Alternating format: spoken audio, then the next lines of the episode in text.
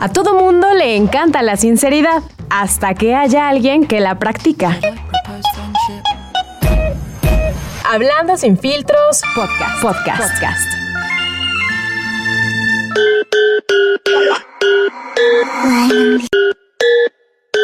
Cierra los ojos y pon la mente en blanco.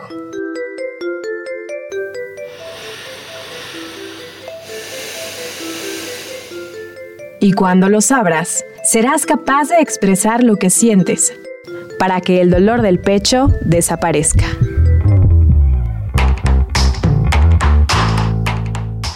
La vida no siempre es como nos han contado. Atrévete a cuestionar tus creencias. Hablando sin filtros. Should I propose friendship?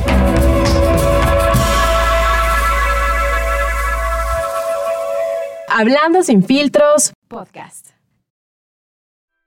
De todo y nada podcast. Pláticas sin mucho orden, pero con sentido. Un espacio donde abordamos temas que a muchos les inquietan, pero que pocos se atreven a platicar. Comenzamos.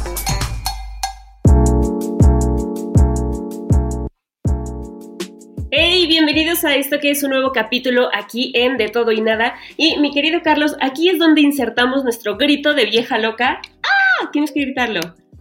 Ah, pero vamos a darle aplausos.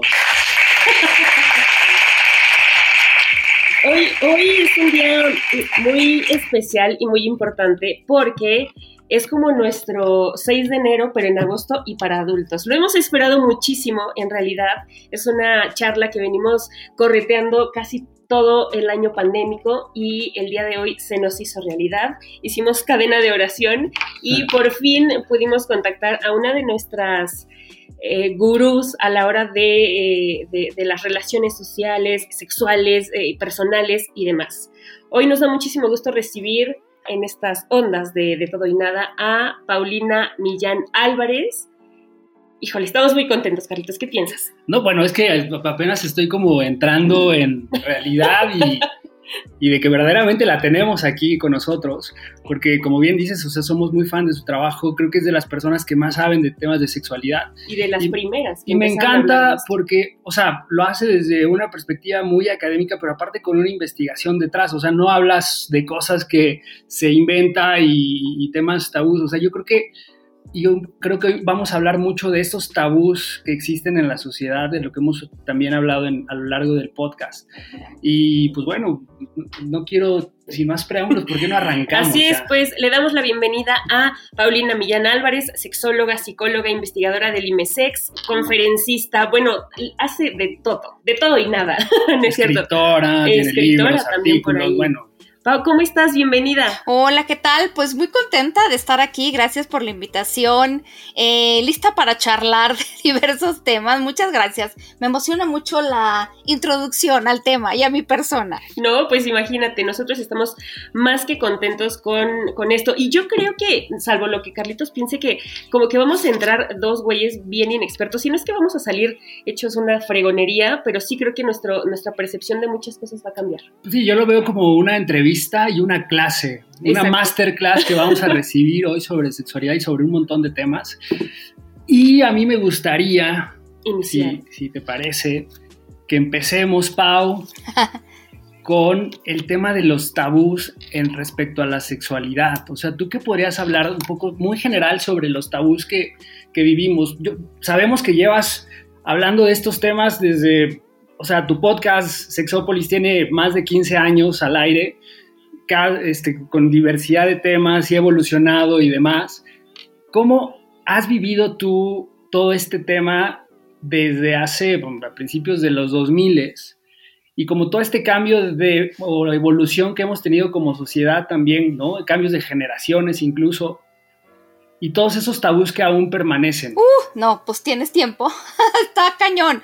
Em, pues claro, hay, o, sea, es que está muy cañón la o sea, sí hay cosas que obviamente han ido mejorando, la información, la investigación ha ido surgiendo y hay cosas que van evolucionando, la gente ahora tiene más acceso a la información, aunque hemos descubierto que la información no es lo único que cambia actitudes, es muy importante la información.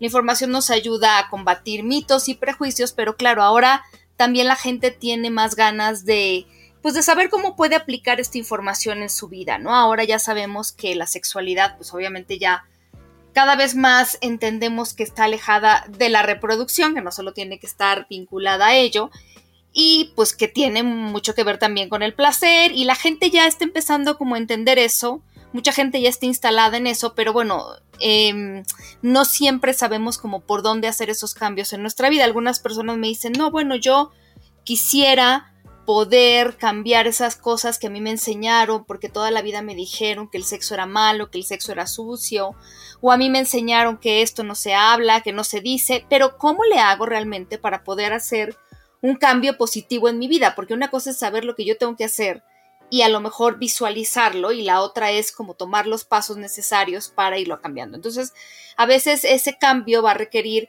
sí, la información, otra es un proceso terapéutico, otro es ir viendo qué cosas tengo que ir hasta sanando, desaprendiendo, que el proceso de desaprender es muy largo, muy, muy largo. Todas las y saber incluso en este proceso con qué me quedo, con qué no, eh, por dónde empiezo, planteando objetivos realistas. Entonces es un, es un proceso largo. Y, y bueno, ahí vamos. La verdad es que al menos algunas de estas personas que recibieron a lo mejor educación muy restringida o prejuiciada sobre sexualidad, ya se ven con ganas de no hacerle esto a las generaciones que vienen, a lo mejor a los hijos, hijas, nietos. Entonces ya empieza a haber una, una evolución y entonces esto, esto me parece que ha creado cierta apertura y ahí la llevamos. Todavía, todavía tenemos, yo siempre he dicho como un pie muy metido en el fango de los estereotipos. Yo creo que los estereotipos de género todavía nos jalan muchísimo.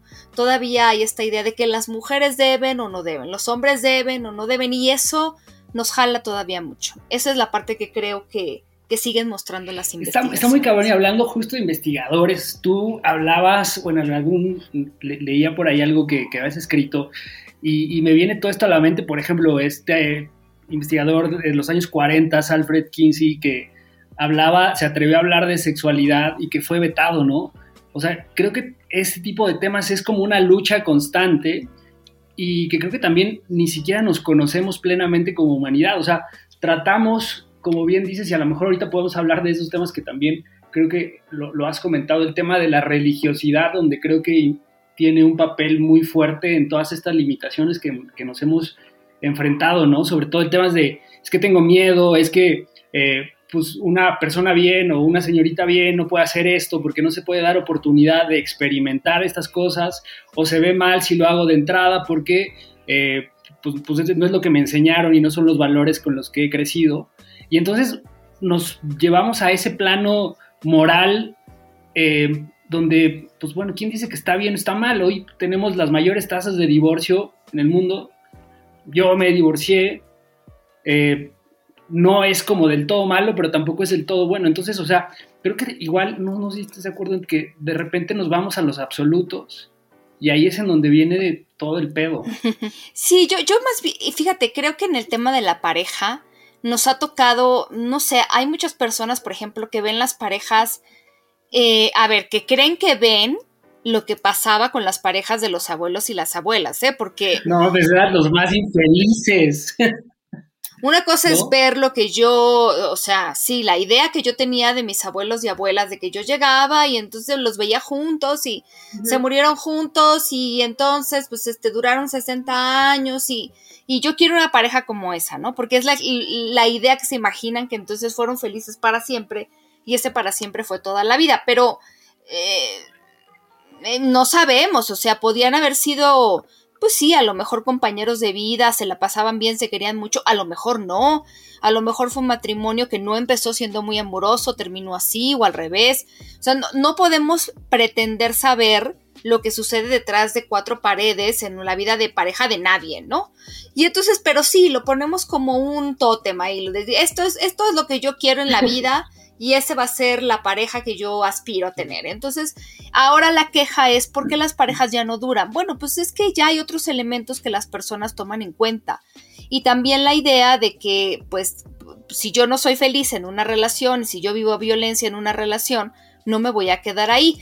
También siento, digo, como para jugarle al abogado del diablo, un poco lo que dice esta psicoterapeuta Esther Perel, ¿no? Dice, ahora también la gente busca otras relaciones, no tanto porque sea muy infeliz en las que está, sino porque puede ser más feliz en otras. Entonces, pero bueno, el punto es que ahora la medición de la, de la felicidad en las relaciones ya no solamente tiene que ver con el tiempo pareja. Yo, yo, estoy de acuerdo, o sea, no solo tendría que ver, porque tampoco es como un maratón, ¿sabes? El tiempo de resistencia, a ver cuánto aguantas en esa relación, porque de verdad, eh, a lo mejor ustedes les ha, digo, quienes nos escuchan, que les ha tocado ver que hay gente que ya en viuda y es como, le cortaron las cadenas al fulano o a la fulana, porque ya por fin puede hacer todas esas cosas que, que no podía hacer, ¿no? Y, y, es que es eso, no sabemos qué hay detrás de las relaciones.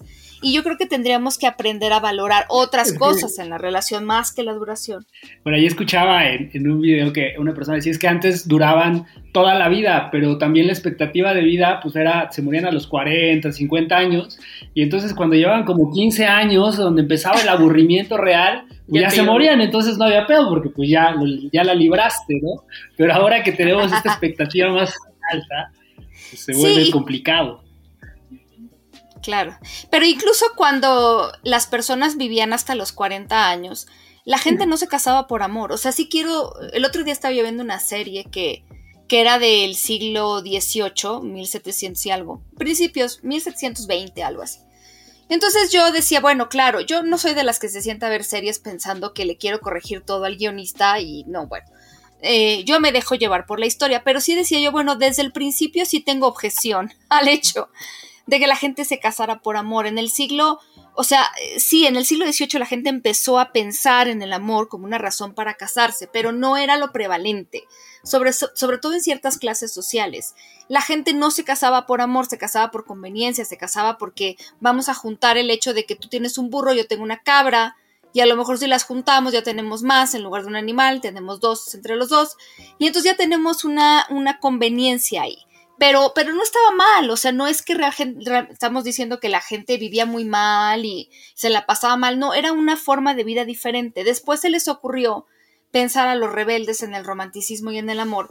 Y entonces surge la idea de casarse por amor, pero eso fue mucho después. Entonces, si pensamos que entonces todo el tiempo, toda la vida, el amor verdadero, el amor romántico siempre ha existido y las grandes historias de amor, eso no pasaba, eso no pasaba. Entonces, bueno, pues eso era una rebeldía y apenas hasta ahora, eh, pues surge eso. Y sí, la expectativa de vida cada vez va siendo más más larga y la expectativa de otras cosas, la expectativa de generar una vida propia antes de casarnos, ¿no? Como de yo querer hacer primero algo para mí que tiene que ver con tener una carrera, a lo mejor viajar por el mundo, vivir solo o sola. Y entonces empiezan a ver otras cosas que se vuelven también unas metas en la vida, que no solo es construir algo en pareja, y también eso está bien, creo que para cada persona puede haber metas distintas. Y entonces la idea para mí principal y que siempre trato como de difundir es, hay que buscar cuáles son las metas que para mí se acomodan, qué es lo que yo necesito, qué es lo que yo quiero. No solamente es es cosa de seguir este guion que me dijeron. Entonces ahora tengo que conocer a alguien. Y después de conocer a alguien me tengo que casar. Y después de casarme tengo que tener hijos. Y después de tener hijos la camioneta y luego el perículo. O sea, como se puede hacer todo eso siempre y cuando hay un convencimiento de que realmente eso es para mí. Yo conozco gente que dice esto es para mí y son las personas más felices porque aunque hay, por, por supuesto, todo el mundo vive todos los tipos de problemas en cada relación, desde luego que están más Em, digamos, eh, no sé, con más ganas o más motivados y motivadas a, a, arreglar estas situaciones cuando han elegido un modelo de pareja que les llama la atención, que solamente cuando están ahí sin saber por qué llegaron ahí en primer lugar. Claro, oye Pau, ahorita que tocaste el tema de los modelos de pareja y demás, uno de tus platos fuertes y donde creo y a mi parecer, escuchando Sexópolis y otras entrevistas tuyas, te sientes más cómoda es hablando del poliamor. Una de las cosas que más me llamaron la atención en cuanto empezamos a, a estos temas era que eh, tú al inicio de, de, esta, de esta nueva forma no te gustaba hablar de porque pues la gente pensaba que tú lo promovías o que como que te sentías un poco atacada eh, al respecto de esta nueva manera de conocer gente o de relacionarnos. Sí, yo apenas estoy aprendiendo a sentirme a gusto hablando del poliamor, no he llegado ahí, pero ahí la llevo porque Porque sí, claro, eh, cuando empecé a hablar del tema, pues era un tema novedoso y entonces la gente, no era que fuera nuevo en general el tema, o sea, la gente siempre ha vivido otros tipos de relaciones que no son las relaciones monógamas, pero claro, de repente el que, el que alguien les dijera, bueno, ya se habla de esto, tiene un nombre, eh, y hay gente que lo abre, lo vive de manera abierta, pues sí les generaba, me, me parece que algunas personas, no sé, cuestionamientos tal vez, no sé cómo, pues qué pensar, pero sí, efectivamente para algunas personas era, ah, caray, ¿y esto con qué se come? Y no les gustaba mucho que yo hablara de otros modelos de pareja, eso es verdad. Y por ahí tocas un punto bien importante y es una frase que con la que Carlos me jode muchísimo, pero eh, tú dices siempre que una cosa es ser poliamoroso y otra es ser policabrón. Y creo que en muchos eh, sentidos, de pronto como que la gente se carga mucho así, ¿no? Como que no, no entienden la responsabilidad tan grande que implica, si tener una pareja eh, es eh, responsabilidad o la implica, tener más de una creo que es el triple de responsabilidad. ¿Nos puedes platicar un poquito? Sí, mira, en todos los modelos de pareja hay quienes pues buscan abusar de las... O sea, eso tiene más que ver con la responsabilidad afectiva y con la ética relacional. Eso, independientemente del modelo de pareja que, que, cada quien tenga, creo que la consideración del otro, la consideración positiva del otro siempre va a ser muy importante, ¿no? El respeto a los acuerdos, cualquiera que sean los acuerdos, va a ser siempre importante. Entonces, claro, eh, yo puedo tener una pareja o dos parejas o tres parejas y pueden ser parejas sexuales o afectivas o erótico-afectivas y entonces siempre considerar que esas personas merecen respeto, y respeto los acuerdos que vamos teniendo. Eso va a ser siempre muy importante. Y bueno, pues a lo mejor decir que, que en esta idea de que en algunas relaciones, por ejemplo, en el poliamor, hay menos compromiso, no sé por qué surge esta idea de que hay menos compromiso. Creo que la, la percepción que tienen algunas personas sobre el poliamor es como, puedes tener muchas parejas y, y no sé, y es mucho relajo, no sé. Pero en realidad en el poliamor como un harem o algo así. Pero esto está súper cabrón, porque al final no es como que puedas tener tantas parejas, porque justo viene ahí el tema ético, ¿no? Hablan mucho del tema ético en donde pues, no te da la vida para tener tantas parejas cuando lo haces de una manera correcta, me parece. Eh, sí, bueno, mm, e, el, tema más bien es como que con cada persona que tú agregues, porque el poliamor para la gente, si hay alguien que nos esté escuchando que no tenga como mucho conocimiento, son personas que viven algo que se llama no monogamia consciente o no monogamia responsable, que son personas que eligen de manera consciente y consienten todas las personas involucradas a tener relaciones que no están basadas en la exclusividad efectiva, afectiva, perdón, y erótica, entonces sobre todo afectiva.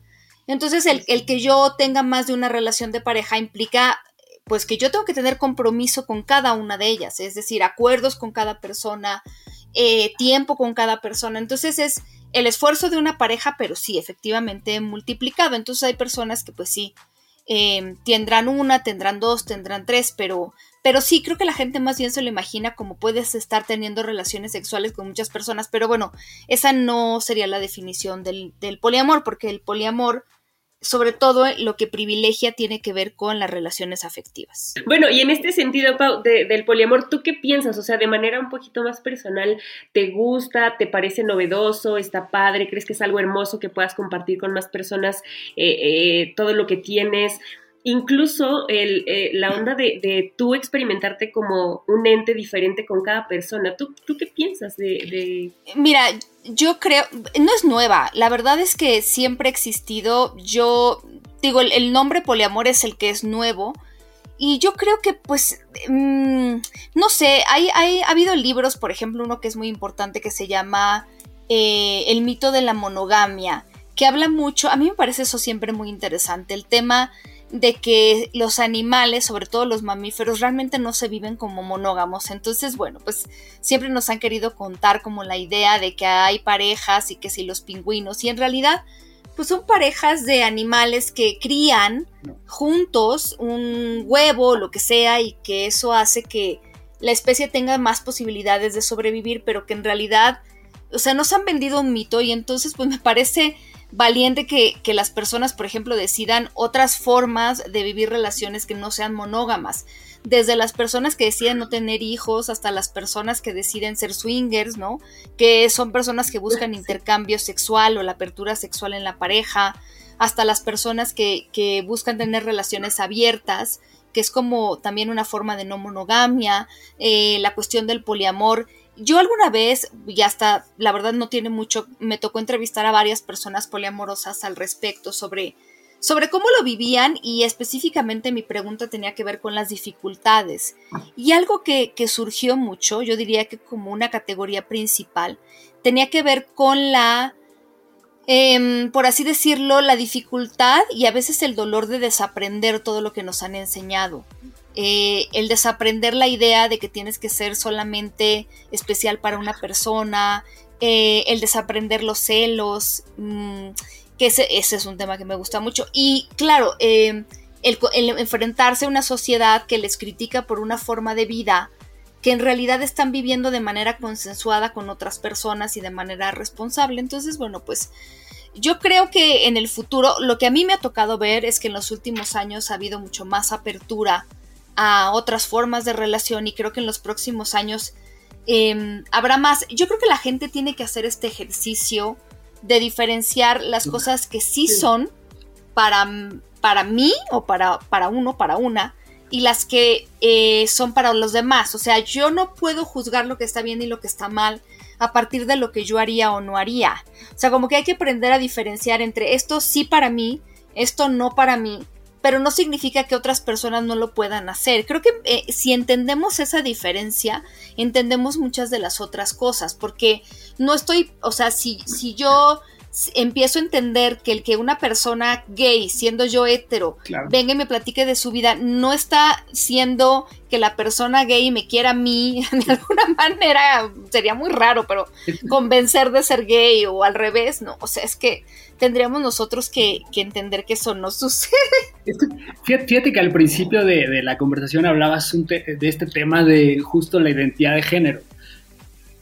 Yo, yo, de repente pienso que justo la, sociedad tiene que ir evolucionando y, yo creo que hoy todavía no nos conocemos al 100%. O sea, la era moderna llevamos 2021 años, pero la humanidad lleva más de 70 mil millones de años. Entonces, ha habido diferentes concepciones, diferentes modelos.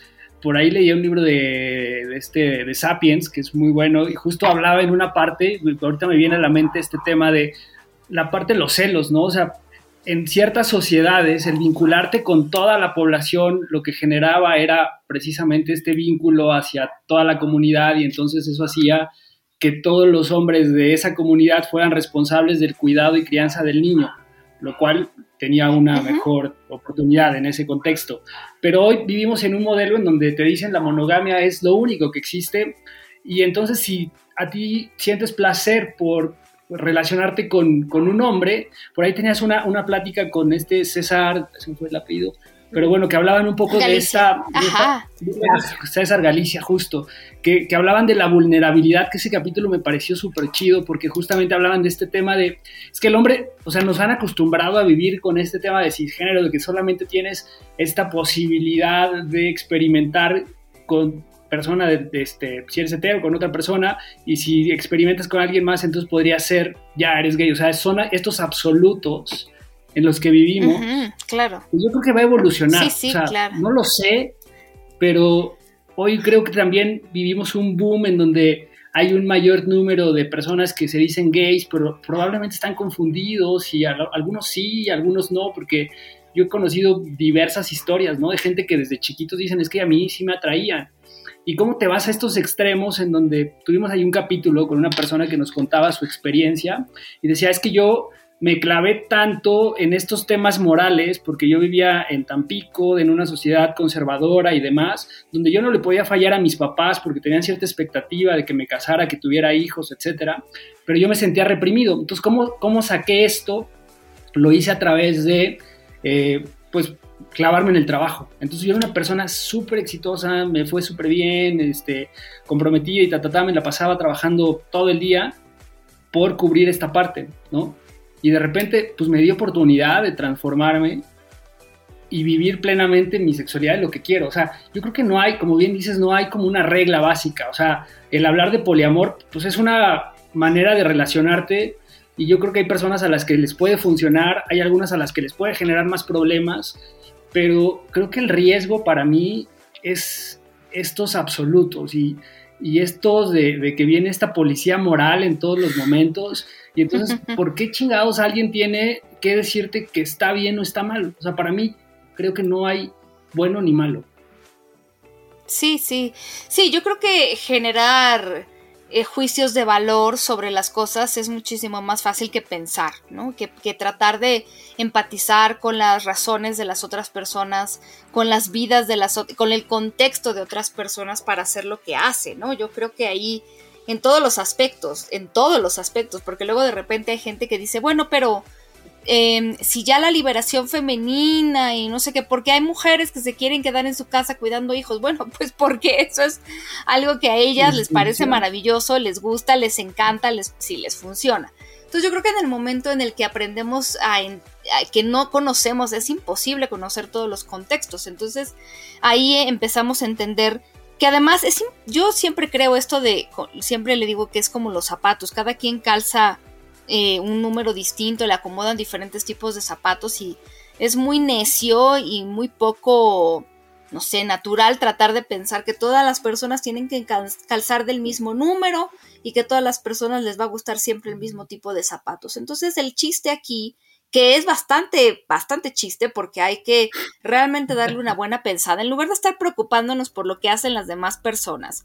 Ese tiempo bien lo podemos ocupar en tratar de pensar qué hay para nosotros, qué cosas podemos nosotros encontrar que nos hagan felices, qué cosas podemos ofrecer a otra persona, qué cosas necesitamos de la otra persona, qué modelo de pareja, de vida nos interesa. Eso ya es bastante tarea, ya nos da para pensar muchísimo y ya con eso nos mantiene ocupados y ocupadas para no andarnos metiendo siempre en la vida de las demás personas que están, repito, a lo mejor viviendo relaciones pues que no, para nosotros no serían una opción, pero que si las viven de manera responsable y consensuada y saludable, pues es, es algo que es decisión de esas personas. ¿Tú crees que los adultos llegamos con tanto trauma? O sea, seguramente tú lo vives hoy, tantas personas como nosotros que llegan y con mil dudas y con, oye, pues es que no me ha funcionado, me ha ido mal en el amor, ya no creo en los hombres, este, todas las mujeres tienen mil problemas, son súper complicadas, etcétera.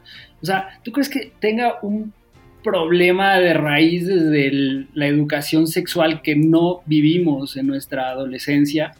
Y que todavía creo que hay mucho tabú detrás, ¿no? Tú hablas mucho de esos temas también. Creo que aún no se ha dado esa parte de que no nos enseñan cómo relacionarnos ni a vivir la sexualidad, ni verdaderamente estar preparados para, para esto que tú dices, estos temas de elección y de tener relaciones cuando eres en tu, edad adulta, pues relaciones maduras eh, y que pudieran resultar mejor. Sí. Mira, yo creo que nos falta educación de la sexualidad, pero la sexualidad integral, o sea, no solo es la información de cómo nacen los bebés, de cómo, cuál es el cuerpo humano y los órganos sexuales, o sea, la sexualidad entendida como la parte eh, también y los aspectos socio, socioculturales, los aspectos emocionales, y nos hace mucha, mucha falta la educación emocional. Ahora ya hay un, un entendimiento de que parte de la educación integral de la sexualidad implica la educación en las capacidades psicosociales, en las capacidades de habilidades psicosociales y en el entendimiento de que, de que eso, es, eso es mucho más importante que otra cosa. Porque mm, pues esa es la parte que yo les platicaba, no solo es tener la información, sino cómo le hago yo para aplicarla en mi vida. Porque entonces yo puedo tener mucha información, pero cómo le hago para saber si la relación en la que estoy, no esta parte de ya no creo en los hombres, y entonces, bueno, pues sí, pero, pero uno, no conoces a todos los hombres, ¿no? No los conoces a todos. Y dos, ¿qué aportaste tú a las relaciones en las que estuviste y en las que salieron mal las cosas? O sea, ¿cuál es la parte que a ti te corresponde, que tiene que ver con la responsabilidad afectiva?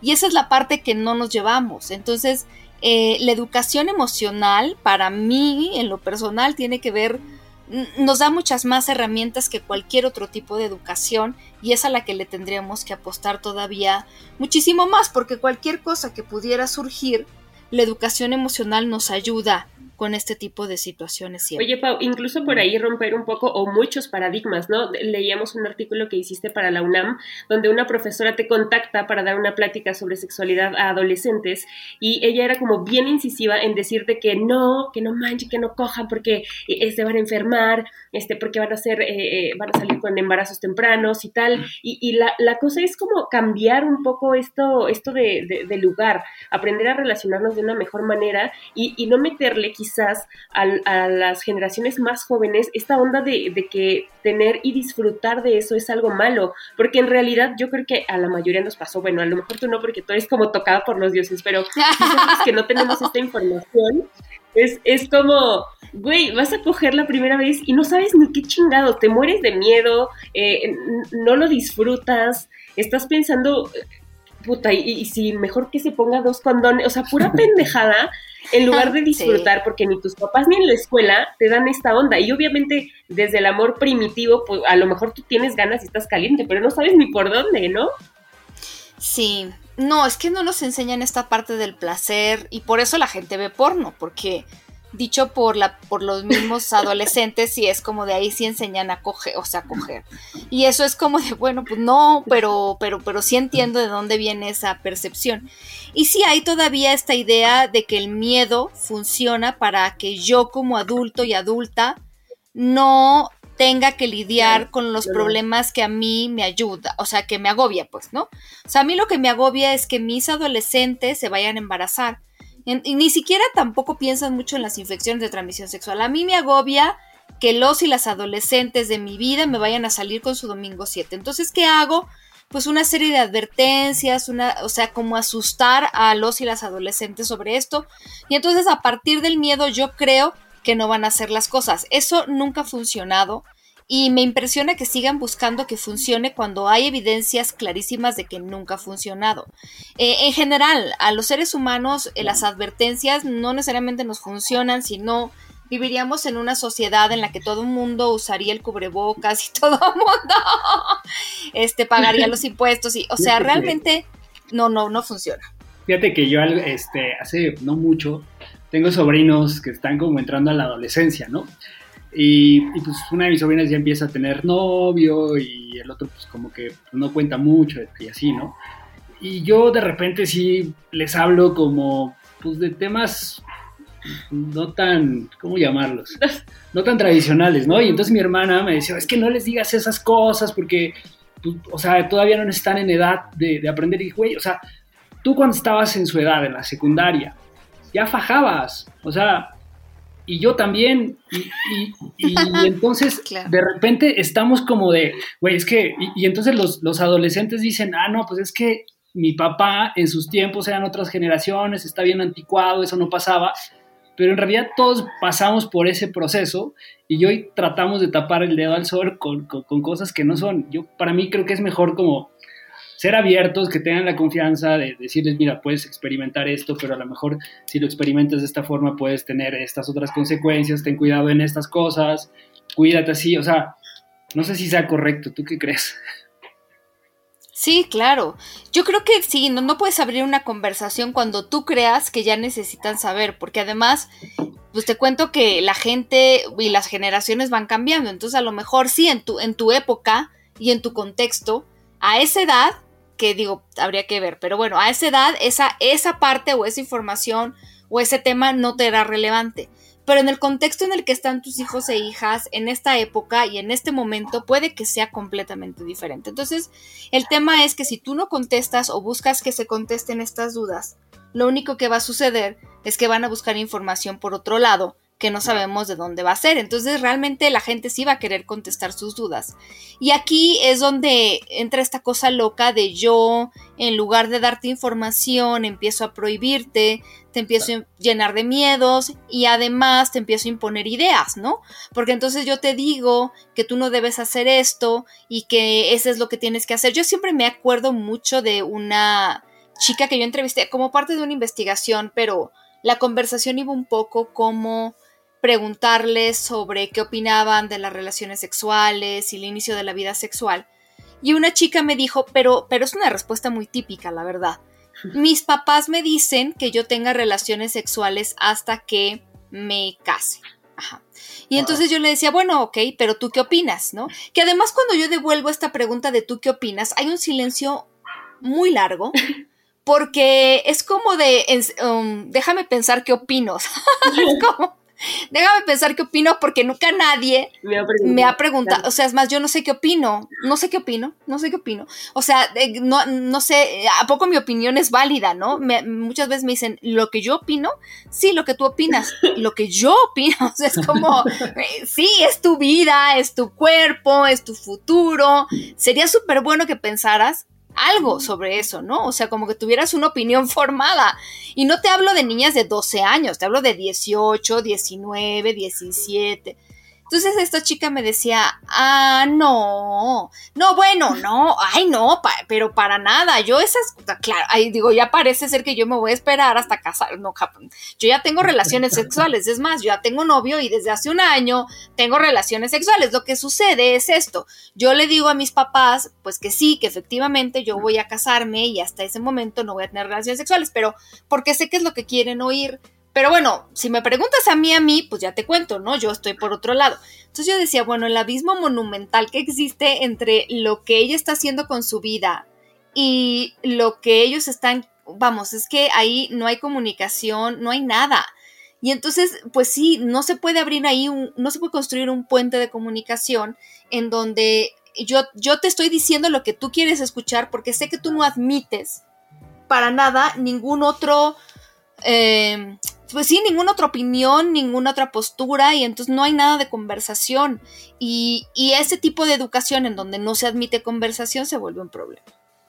Claro, justo de estas eh, prácticas que vienen, creo yo, desde el miedo y muchas veces también desde la ignorancia, creo que nos han eh, insertado en, en, la cabeza la onda de que tú tienes que tener sexo solo sí y sí estás enamorado, como eh, invalidando un poco que también puedes tener placer solo por tener placer y que no es necesario que ames al vato profundamente. Sí, sí, qué chido, pero si no, pues tampoco pasa algo. Y creo que esa onda de, la moral y, esos puntos que, te quieren apretar como tus papás o, gente diferente a ti, pues es, como raro, ¿no? exacto, nosotros platicábamos en, en, un capítulo que de pronto, y no sé si, si sea así, yo creo que puede ser, pero no lo sé, tú eres la experta. Em, las mujeres damos amor, ¿no, Cuba? Damos sexo, damos sexo, para obtener amor y, los vatos son al revés.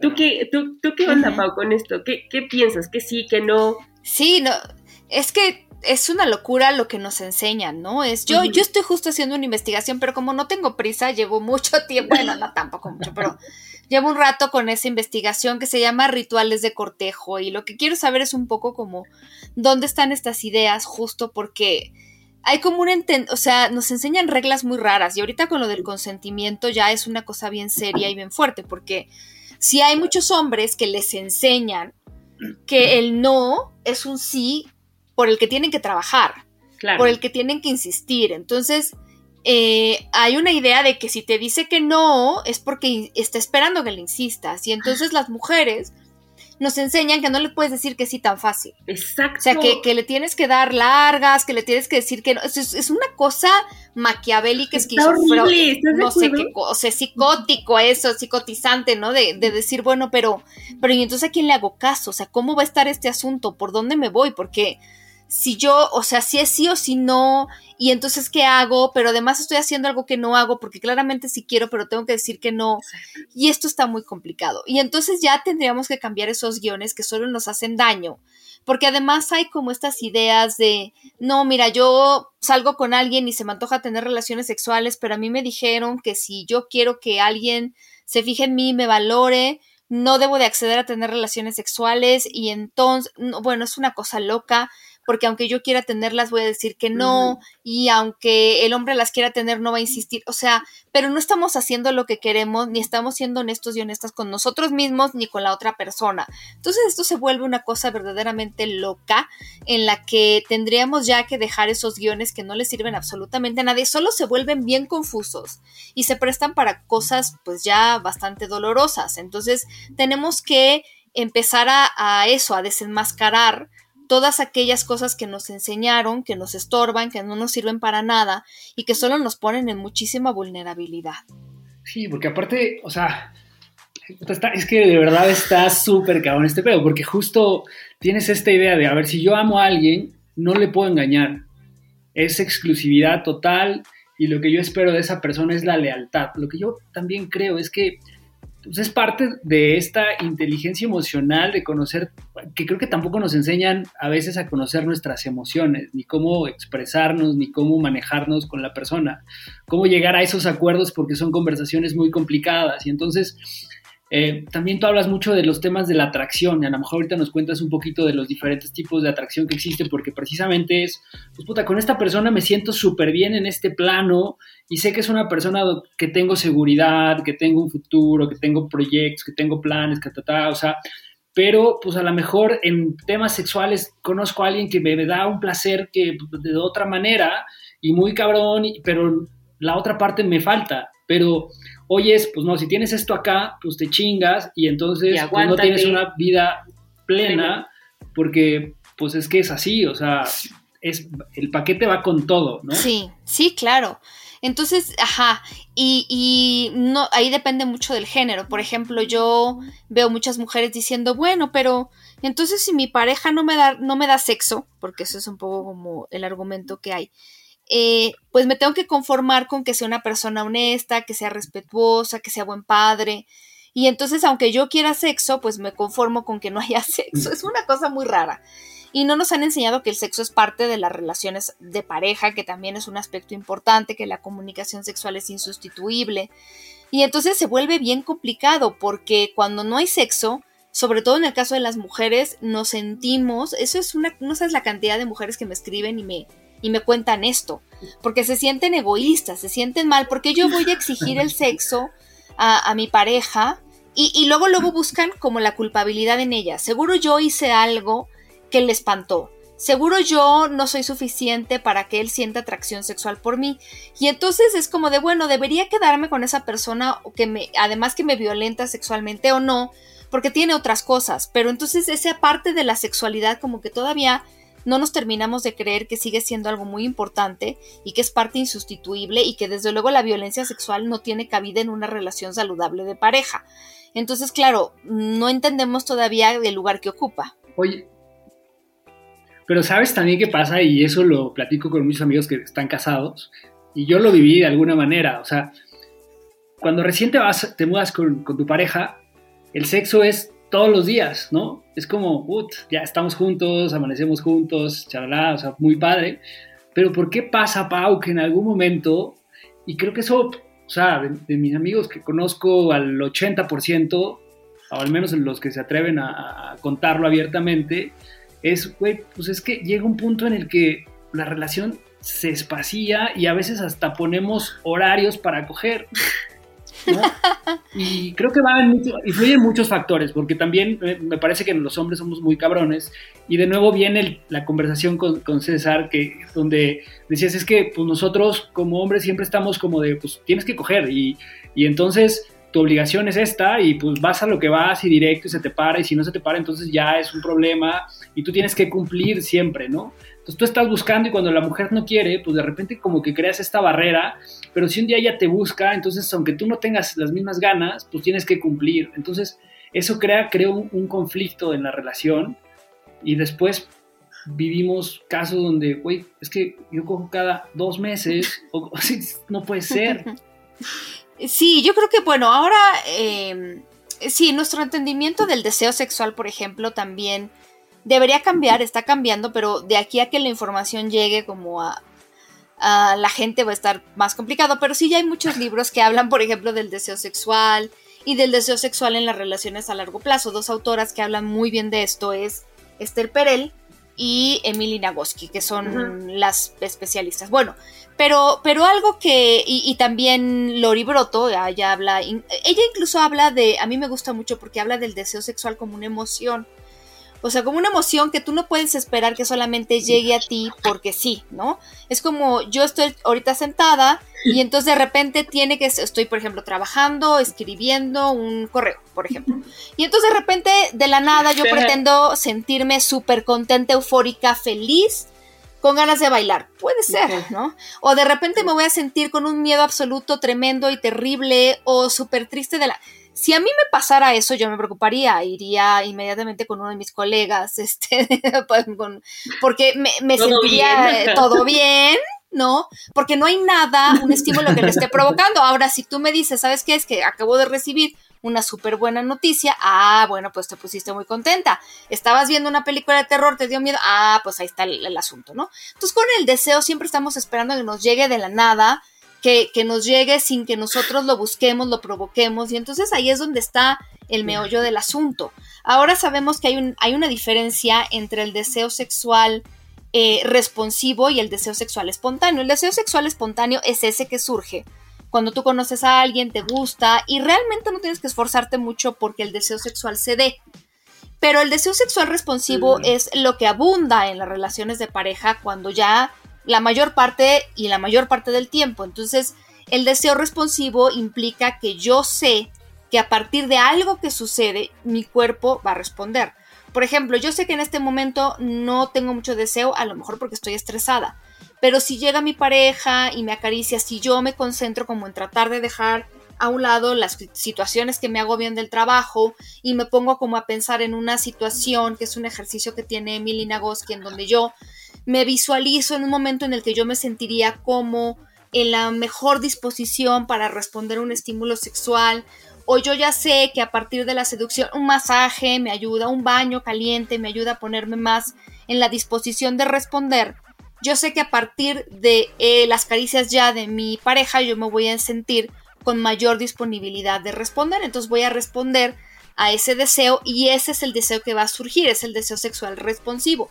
Y ahora la respuesta sexual humana que antes se había, digamos, mapeado diferente en la época de Kinsey y de Masters y Johnson, ahora ya se sabe que es completamente diferente, sobre todo para las mujeres, pero, pero cómo cambia y no es solamente de que de repente, wow, yo sienta, te vea, sí puede seguir sucediendo, claro, en las parejas eh, que tienen ya tiempo juntas, que sí, que yo pueda decir, veo a la persona en circunstancias especiales, sobre todo cuando la persona está en su elemento, ¿no? Cuando yo veo a la persona haciendo algo que le gusta, en lo que es buena o bueno, yo puedo responder a eso a partir del deseo, claro.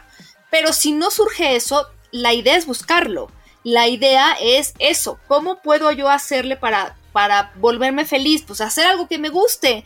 Voy a ir a caminar, voy a sacar a pasear a mi perro, voy a ponerme a ver otro capítulo de la serie que me encanta. O sea, sí es algo más propositivo. Pero nosotros hemos entendido el deseo sexual como si llega, llega, si no llega, no llega, y entonces pues esperar a que llegue está muy cañón. Es como quererse sacar la lotería sin comprar el boleto, o sea, ya de por sí es complicado, pero si no compras el boleto es imposible. Claro, oye, has tocado un tema muy importante, Pau, el orgasmo. De pronto creo que se le ha dado un un valor muy extraño. Y te cuento esto porque de pronto es como si tú no trabajas como en tu placer también, está cabrón. o sea, yo sí soy una fiel creyente de que el orgasmo es de quien lo trabaja y hasta tú como, como, como un ser individual necesitas como ponerte en, en, zen o, no sé, en algún método distinto para que puedas eh, alcanzar ciertos estímulos. Y de pronto, cuando estás con una persona, eh, es como, puta, es que a lo mejor no se le paró, es que no pasó esto, no pasó lo otro, y entonces yo empiezo con un miedo, él empieza como con una cosa rara, y es una bomba de cosas que no tenían nada que ver, y creo que también eh, socialmente se le ha cargado la, parte a, los chicos, ¿no? De que o funcionas o funcionas, ¿no? O si no es a través de la penetración, no, no tienes ni boca ni dedos, o sea, ¿qué pena con eso? Sí, claro. Claro, claro. No, no, no te imaginas. Yo me acuerdo que alguna vez estaba en un live, no me acuerdo precisamente con quién, creo que fue con la doctora Carolina González, una colega, que estábamos hablando de cómo el pene realmente no es pues lo que más causa los orgasmos en las mujeres, o sea, tres cuartas partes necesitan penetración con algo, no necesariamente el pene, y estímulos, caricias o tocamientos a los órganos sexuales, o sea, no es como como lo vemos a veces en las películas, hay penetración y hay orgasmo, eso, eso pasa solo para el 4.5% de las mujeres. Entonces, y hablaban muchas de las personas que estaban en el live comentando sobre, claro, sí, ah, no, yo estoy de acuerdo, porque sí, porque esto y el otro. Entonces, genuinamente, había hombres que decían, bueno, pero entonces si no les gusta solamente el pene, ¿qué les gusta a las mujeres? Y yo decía, acá, acá, acá, es como, wow, o sea, si es un descubrimiento para los hombres que no, o sea, está el pene, qué bueno. Pero afortunadamente los hombres también tienen manos, también tienen boca. Y era como, pues, las manos, querido, la boca, eh, las caricias, el, la cercanía, los Pero era, era un genuino de verdad de ya me dejaste desarmado. Así lo interpreté yo como de, ¿y ahora qué? ¿No? O sea, si lo que tengo es el pene y lo que llevo es el pene, ¿ahora qué hago?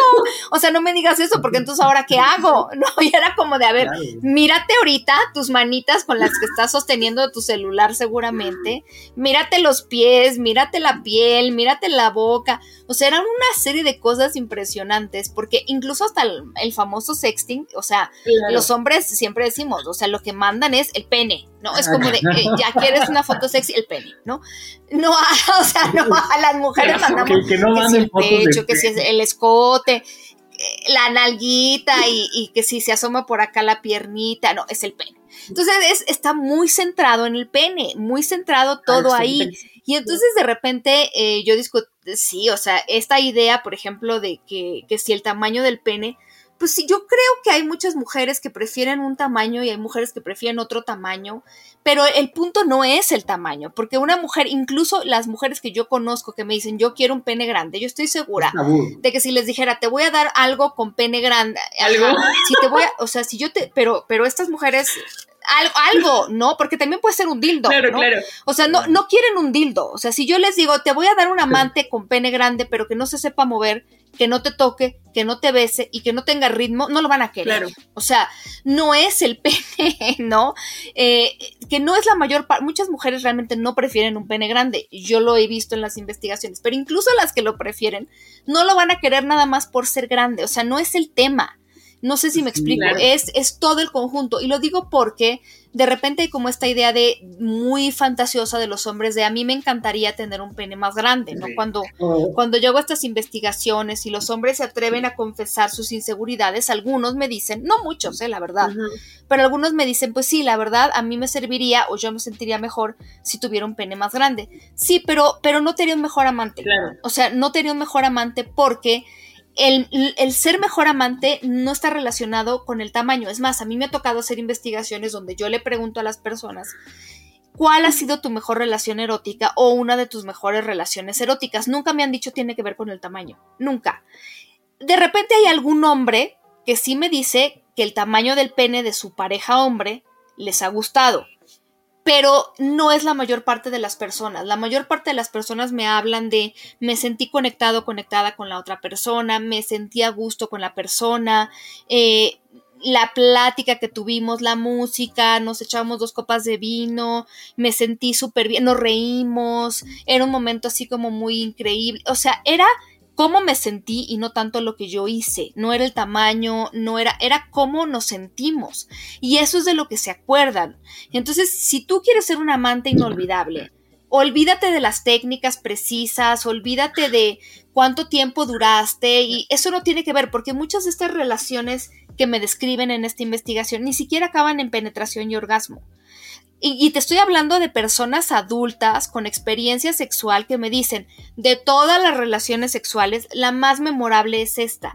Y no hablan de técnicas y no hablan de posiciones. Entonces, hay algo que tenemos que aprender de esto y es que el sexo no va por el tema de meter, sacar, sacudir y guardar, de algo que alguien le hace a alguien más, de algo que es una técnica que tengo que aprenderme, porque eso le quita mucho el momento. O sea, el erotismo no es, yo entiendo que si tú vas a hacer una receta de cocina por primera vez, y no tienes ni idea de cocina, pues a lo mejor la técnica de estar midiendo la cucharadita exacta de canela y que no se te vaya a pasar el medio litro de leche, pues, está bien, ¿no? Yo lo puedo entender. Pero las verdaderas recetas que disfrutas, las recetas que a veces te quedan mejor, no están relacionadas a la medición precisa de la técnica. ya me aprendí la receta y del feeling, ¿no? Decimos en México del feeling, de a ver qué siento, a qué huele, qué le falta. Y ese es el erotismo, es el ver los ingredientes y entender qué le va faltando y ver cómo está la persona y ver en ese momento qué es lo que necesitamos ambas partes, porque mm, aplicarle la técnica solo porque yo oí que es la técnica que le va a gustar cuando la persona está cansada, cuando no tiene ganas, cuando no tiene energía, es, es el peor error. En realidad estás logrando exactamente lo contrario a lo que, a lo que buscabas. ¡Pum! Oye, aparte los dos así, pensando cuál es tu mejor relación, No, es que, es que también a veces el estrés que te genera el, tener un rendimiento espectacular, ¿no?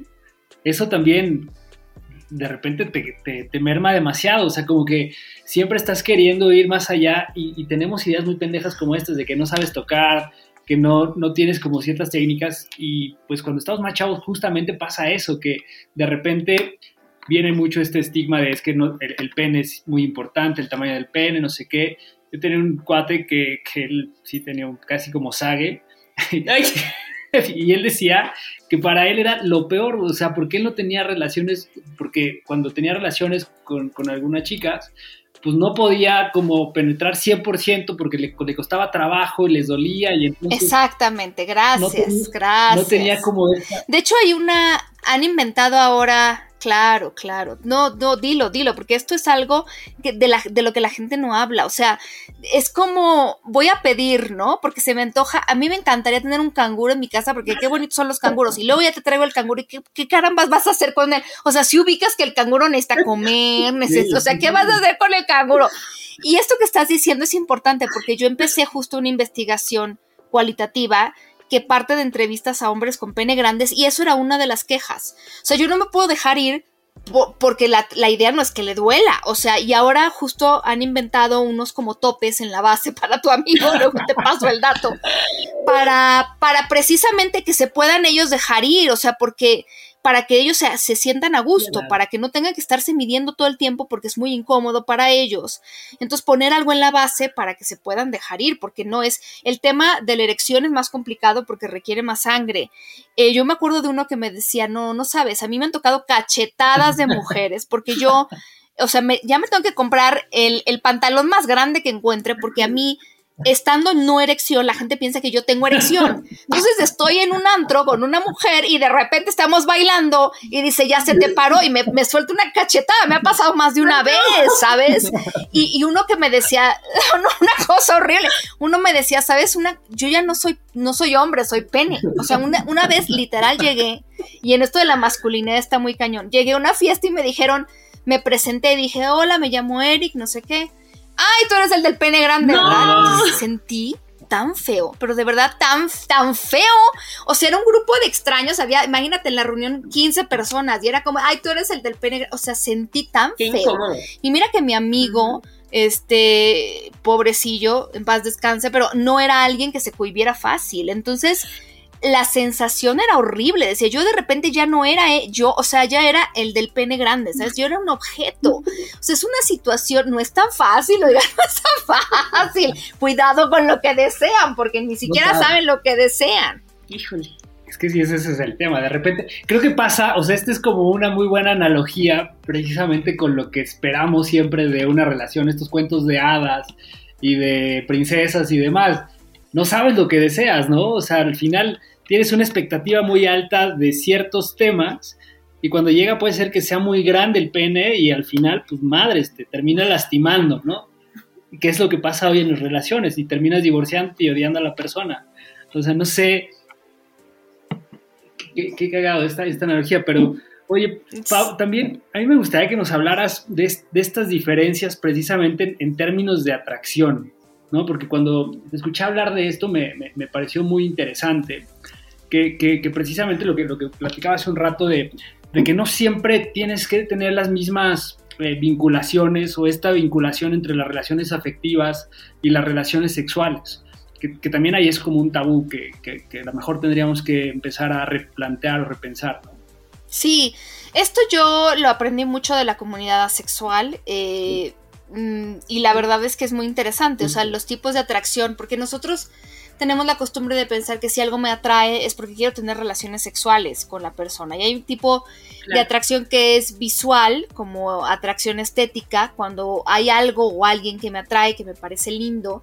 Digo, yo lo veo más solamente, no solo en el tema de personas, porque hay atracción estética hacia muchas cosas, pues, o sea, no solo personas, pero atracción estética o visual, la atracción sensorial, que es cuando queremos tocar algo o a alguien, la atracción sexual, que sí, efectivamente es cuando queremos una interacción sexual o erótica con otra persona, y la atracción romántica, que implica querer tener una relación romántica. Y sí, a mí me ha tocado que las personas digan cuando estoy dando una conferencia al respecto, pues sí, a mí me ha pasado que hay personas con las que me entiendo a un nivel, pero no me entiendo otro nivel. Y yo puedo ver a alguien que me gusta mucho, a lo mejor si voy al supermercado, pero no necesariamente es para que yo me acerque, ni quisiera acercarme o conozco a alguien que me parece súper atractivo, pero, pero que no me gusta como para una pareja, y a lo mejor podría pensar en una relación sexual, pero hasta ahí llegamos, ¿no? Qué miedo. Pau, tenemos como, como muchos, muchos temas, muchas dudas. Eh, no sé, ahora me, gustaría que nos hablaras un poquillo acerca de... Em, ¿Tienes algún, eh, más bien como, qué sigue para ti? ¿Qué proyectos tienes? ¿Tienes investigaciones increíbles, grandísimas. Por ahí te vemos mucho, muy movida en redes sociales con el vínculo colectivo, que si con gotitas de amor, que si con sopitas, que si la madre. Cuéntanos ¿Qué, sigue para ti? ¿Qué estás haciendo y, demás? Pues justo ahora estoy en la tarea de encerrarme unos días para mandar algunos artículos, bueno, ya, ya están pre-enviados, por así decirlo, al Congreso Mundial de Sexología que se celebra del 9 al 12 de septiembre en Sudáfrica y en esta ocasión va a ser en línea, pero eh, pues voy a hablar de autoestima sexual, que es un tema que eh, estudié los últimos, como el último año y medio. Hice un test para validar, un test que tiene una validación estadística y la idea pues es que las personas lo contesten para darse cuenta cómo está su autoestima sexual, por ahí en mis redes está. También em, algo de la pandemia me gustó mucho hacer eh, una, una, investigación sobre cómo la gente lo percibía en sus relaciones de pareja y también una escala de micromachismos que habla de algunas conductas, pues sí, estas específicamente en parejas masculinas y cómo esto impacta o no impacta en la función sexual femenina, que es algo que se mide, esta es una investigación cuantitativa, es un instrumento que mide lubricación, excitación, orgasmo, eh, dolor en las relaciones sexuales. Entonces, para mí esos temas son interesantes. Entonces, pues ya cuando termine de redactar todo esto y los resultados, pues ya ya les platicaré y les estaré tocando la puerta para que me abran, para que yo venga a platicarles, porque a mí me parecen temas importantes. O sea, lo poco que he tocado de repente en algún live o en alguna conferencia me ha dejado saber que hay personas que, que, les interesan estos temas, que les tocan de manera personal, ¿no? Y cómo no, pues la verdad es que nadie nos habla de autoestima sexual, entonces creo que es momento. Súper interesante, Pau. La verdad es que nos podríamos aventar horas con mil dudas, con mil cuestionamientos, pero un poquito para ir cerrando también eh, este capítulo, yo a mí me gustaría justamente enfatizar en esto que mencionabas de cómo, cómo podemos conocernos a nosotros mismos y cómo darnos esa oportunidad de no juzgar primero, ¿no? O sea, no juzgar al, de enfrente, crear estas eh, conexiones verdaderamente con lo que a ti te toca y cómo te sientes, ¿no? Porque también esa parte de, de entender qué es lo que quieres en una relación, pues ser como muy claros. Y ahora que hablabas de machismo, creo que también hay muchos retos todavía por delante en términos del machismo, porque cuando se habla de poliamor o de todos estos temas, generalmente los hombres nos cuesta más trabajo, o sea, todos queremos así de, pues sí, yo sí quiero una relación abierta y quiero muchas mujeres y está maravilloso y hay muchas infidelidades y demás, pero si la mujer me engaña y esto, ahí se ve mal, ¿no? Quieren como más exclusividad, que, que yo creo que ese es un reto muy fuerte porque al final tienes que dar como, tiene que ser recíproco el asunto y tiene que estar como en términos muy acordados, ¿no? Como esta parte de responsabilidad afectiva, de ética en las relaciones y demás. Sí, ¿no? bueno, yo creo que mm, la verdad es que no hay una única forma eh, de vivir la sexualidad, la satisfacción sexual, de vivir relaciones saludables. De, digo, la definición de salud sexual no dice cómo tienes que vivir tu salud sexual, solamente dice que tienes que vivirla eh, no solamente como la ausencia de enfermedades, sino también libre de violencia, libre de coerción y orientada hacia el placer. Entonces yo creo que todas las personas podemos vivirla así, de maneras muy diferentes, y entonces, al final, mira, la sexualidad que tú estás viviendo, si tú juzgas la que tú no estás viviendo, pues sí, a lo mejor eh, tú puedes decir, no, pues es que las personas swingers son muy perversas y yo no pero habrá alguien que diga que tú eres la perversa, ¿no? Porque las relaciones que tú estás viviendo son diferentes, porque a lo mejor tú tienes sexo por placer y no se debe de hacer eso. O sea, la verdad es que eh, siempre es una cuestión muy subjetiva, ¿no?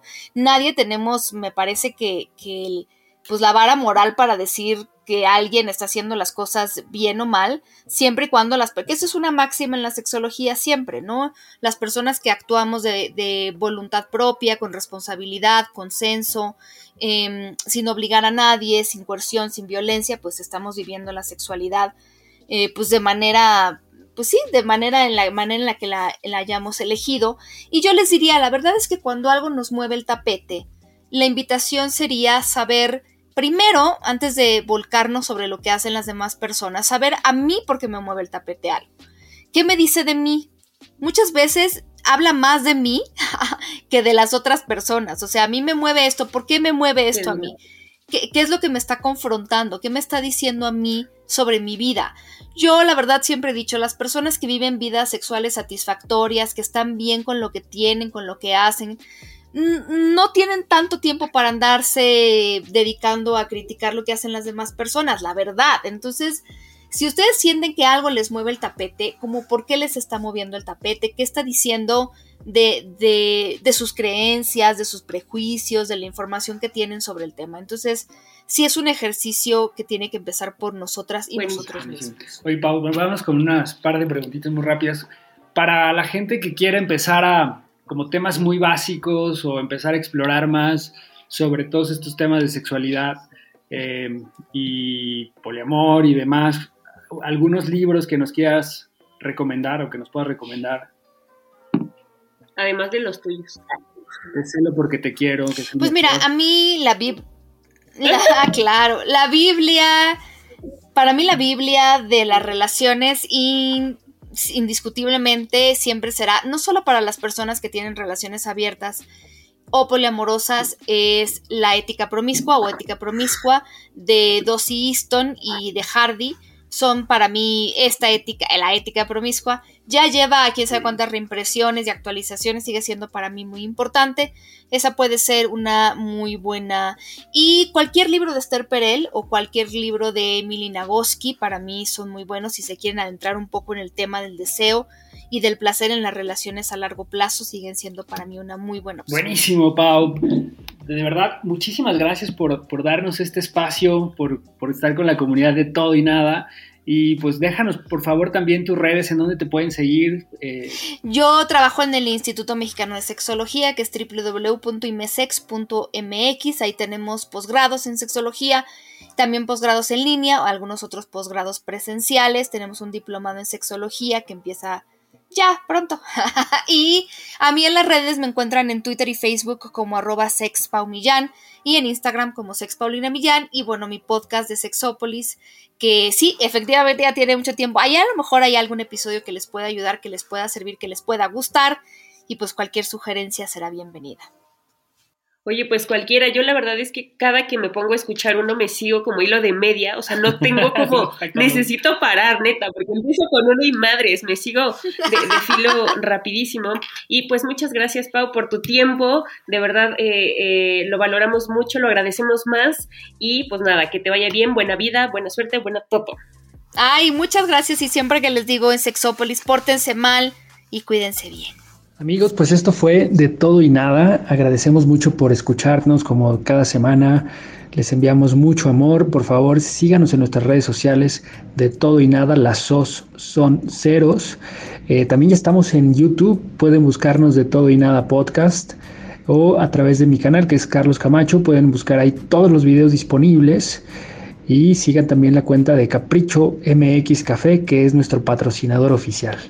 Les mandamos un abrazo, cuídense mucho y no nos vamos sin antes Ilse nos dé la recomendación musical de esta semana, que es... Así fue de todo y nada. Muchísimas gracias por habernos acompañado y claro, no podía faltar la recomendación musical para esta semana. Nos vamos a ir con Geometría Polisentimental de unos consentidos, ellos son Fangoria y es como si regresáramos a la primaria y este dúo nos explica las formas en las que debemos o podemos tener polisentimientos en general. Así es que espero que les guste un montón esta recomendación de hoy. Ellos son Fangoria con geometría polisentimental. Y acá les dejo un pedacito. Siempre vales mucho más que mil palabras si es verdad. Por eso te voy a dibujar un laberinto, un esquema Con esto nos despedimos. Chao. Güey, ya se acabó la terapia de la semana. A la chingada.